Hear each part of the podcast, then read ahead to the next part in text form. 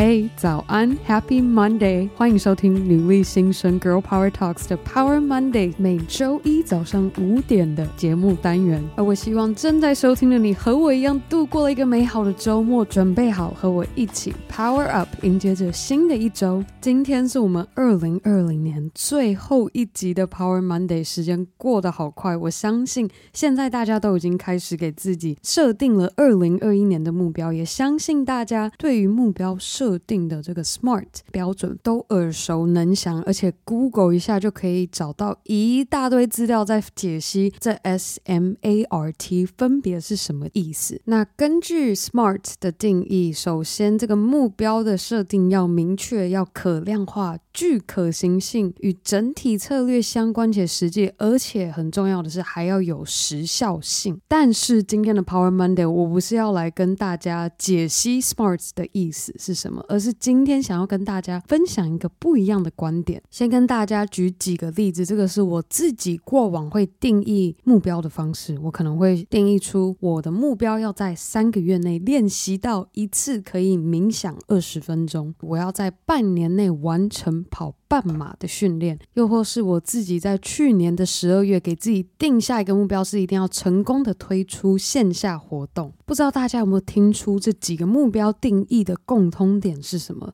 而这共通点就是我的时效性都把它定义在。未来的时间点，而这样的目标设定，其实我相信对大家都是一个非常习以为常的做法。但是今天要跟大家分享的就是《原子习惯》的作者 James Clear 分享了一个观点，我个人尝试后觉得非常的认同，也觉得超有用。如果我们把目标设定的时效性基准设为过去而非未来的时间，其实会更有利于我们达成目标。那我先来给大家举例，如果我们把时效性的基准设为过去的时间，那会是长什么样子呢？首先，再拿冥想作为一个例子，最近我在练习冥想，我不会再要求自己，我要在下个月就能够做到冥想二十分钟，而是我会去检视我过去这三天或是这一个礼拜，我冥想十分钟的效果如何。如果我好像不需要很刻意的就可以做到冥想十分钟，好，那我下个礼拜来试试看。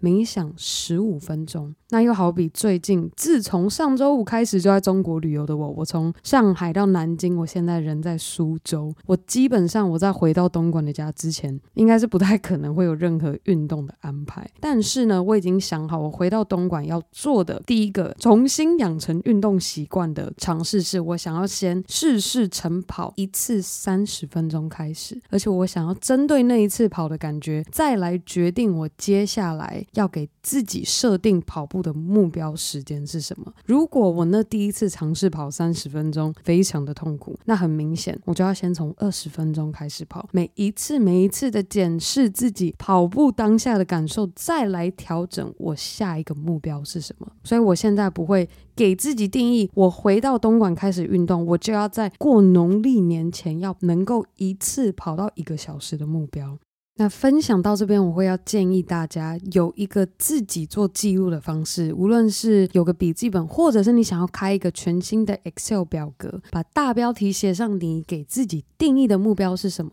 接着第一个栏位，你可以列出时间、年、月、日。接着第二个在旁边就可以直接把你在那一天针对这个目标做到的表现是什么。如此一来，当你有这样的记录，你只要把这个档案或者把这个笔记本打开，所有针对这个目标你所付出的努力和行动，点点滴滴都一目了然。当我们把时效性从未来的时间点转化为过去，除了可以帮助我们。更有效的去达成目标之外，其实还有一个好处是，它可以提醒我们，针对这一个目标的达成，我们每一天付出的努力是什么。当你每一每一周、每一个月这样的检视，你更能够深刻体会到你自己的成长和你如何更接近你给自己设定的目标。而我甚至也相信，如果我们能够一起这样做到，把时效性从未来的时间点转换到过去。去的时间点，我们在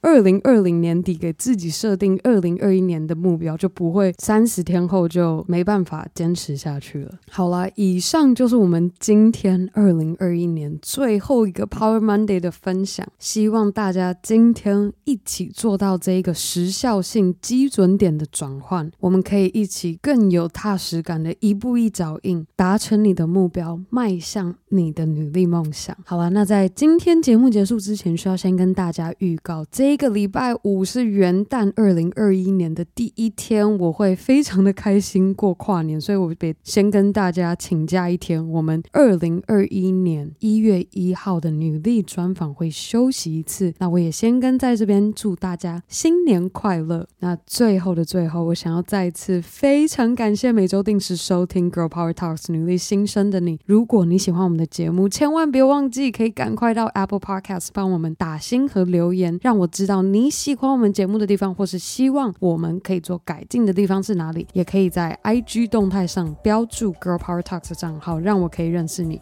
而更好的，还可以和你的好姐妹们一起分享女力精神。好啦，那我们下周一 Power Monday 见喽，拜。